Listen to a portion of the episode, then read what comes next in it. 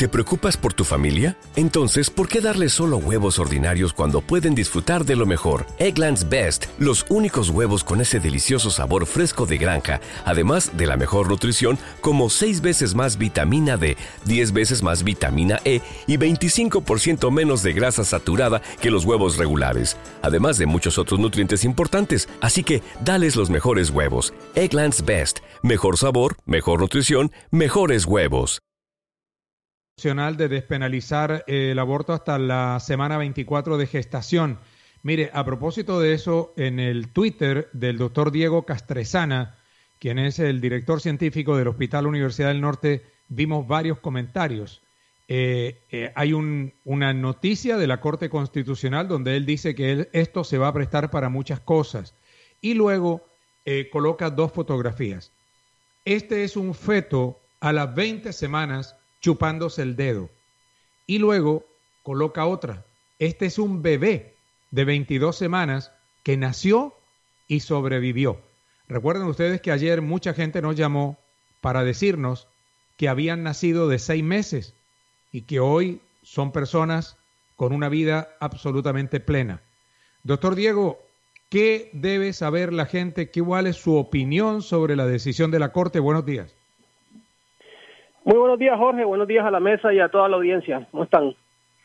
Eh, Jorge, ese es un tema demasiado complejo, con demasiadas aristas, como para que la opinión de una sola persona, como yo, como la de cualquiera, pues tenga, tenga que decidir nada. Este, por un lado está el, el derecho a la vida que tiene un ser humano desde que es concebido eh, nuevamente, esta es mi opinión personal. Yo, yo pienso y siempre he pensado que, que la vida comienza desde la concepción. Eh, pero por otro lado está el hecho de, de una mujer que de pronto se puede ver en unas condiciones de vida increíblemente críticas, sin soporte familiar, sin soporte económico, sin soporte de ningún tipo, y que se ve enfrentada a un embarazo eh, que no solamente no puede sostener ni mantener, sino que tiene una absoluta incertidumbre con respecto a lo que viene después del, del, parto. Entonces, eh, es una situación demasiado compleja. Eh, esas fotos que yo publiqué en Twitter, pues nosotros hemos visto en el, en el hospital mismo de nosotros bebés de 23, 24 semanas, que si bien pasan por unos periodos muy difíciles, eh, finalmente acaban saliendo adelante. Hay otros que por supuesto pues no salen adelante. Esto no es no es un 100% de nada como en medicina, pero es una situación muy muy compleja y, hay que considerar pues todos los factores. Muchas personas que entrevistamos ayer eh, se inclinaban por afirmar que la Corte había exagerado con respecto al número de semanas en que se podía interrumpir el embarazo. ¿Usted considera lo mismo? Eh, pues el, el, tema aquí, lo que pasa es que la Corte lo que está decidiendo es sobre la despenalización. Yo con respecto al tema de la despenalización sí estoy de acuerdo. Con lo que no estoy de acuerdo es con el hecho del aborto en sí. Porque es que el, el, el asunto es desde qué semana se considera que hay vida. En eso hay 50 mil opiniones distintas y eh, eso es, muy difícil de determinar. Hay estudios que dicen que desde las 20 semanas el bebé ya siente dolor, otros lo llevan a las 28, 30, eh, otros dicen que ya desde la tan temprano como la 14 o 15 semana ya hay, puede haber sensaciones de dolor y de, de, ansiedad y que por ende pues el, proceso del, del aborto sea un proceso increíblemente traumático, pues que finalmente acaba en la muerte, pero, pero finalmente es un proceso pues muy difícil. También hay que tener en cuenta que para la mujer esto no es fácil, o sea, pues puede que haya una minoría ínfima que, decidan utilizar esto como, como método de control del, del, embarazo, pero eso será nuevamente un grupo increíblemente pequeño de mujeres.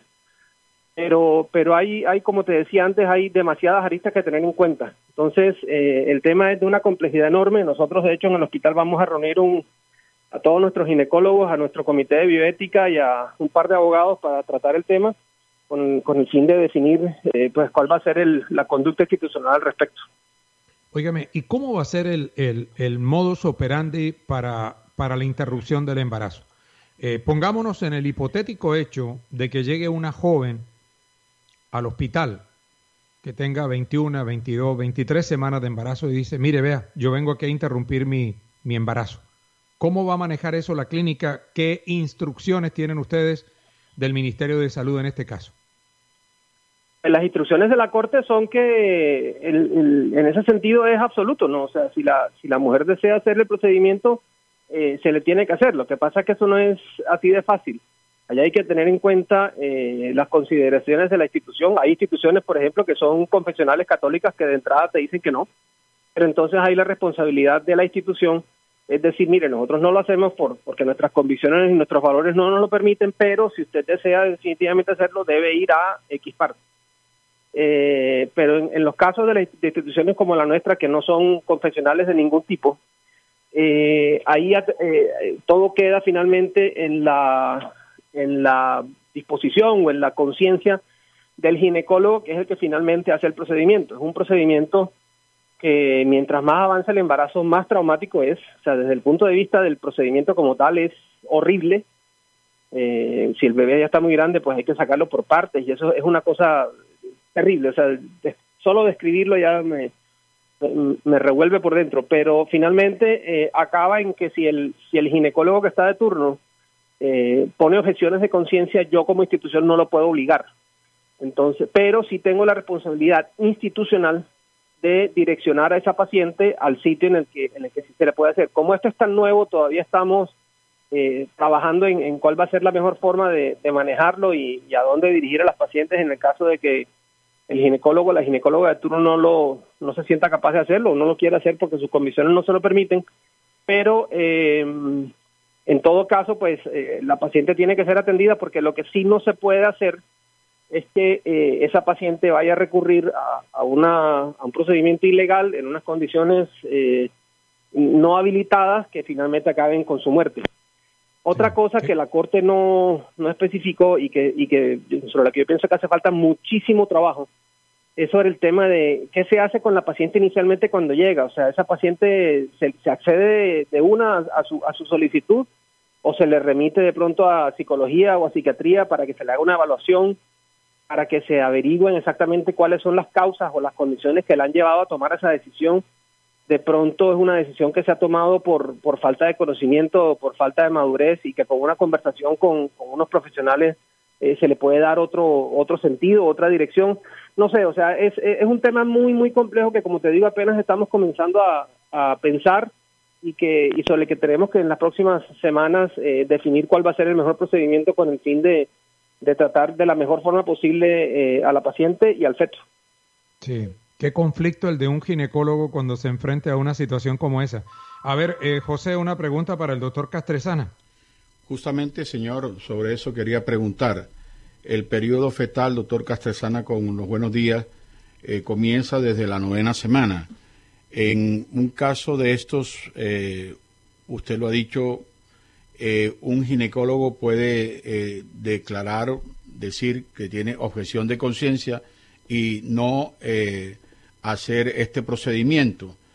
¿Usted conoce eh, cuál es la posición de el gremio de los ginecólogos con respecto a esto que ha ordenado la Corte? Hay un mayor porcentaje de ellos que declararían la objeción de conciencia y no entrarían a realizar un procedimiento de este tipo?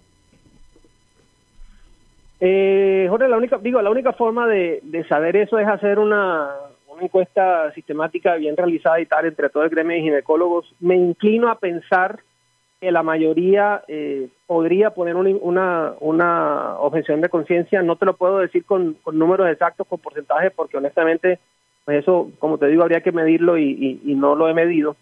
Pero también sé que varía dependiendo de la región y del país. Hay países que son mucho más abiertos y mucho más eh, eh, dispuestos a esta, a esta posibilidad. Hay otros pues que no tanto todo acaba finalmente en las convicciones personales del profesional que va a hacer el, el procedimiento. Muy bien. Doctor Diego, gracias. With the Lucky Land slots, you can get lucky just about anywhere. This is your captain speaking. Uh, we've got clear runway and the weather's fine, but we're just going to circle up here a while and uh, get lucky.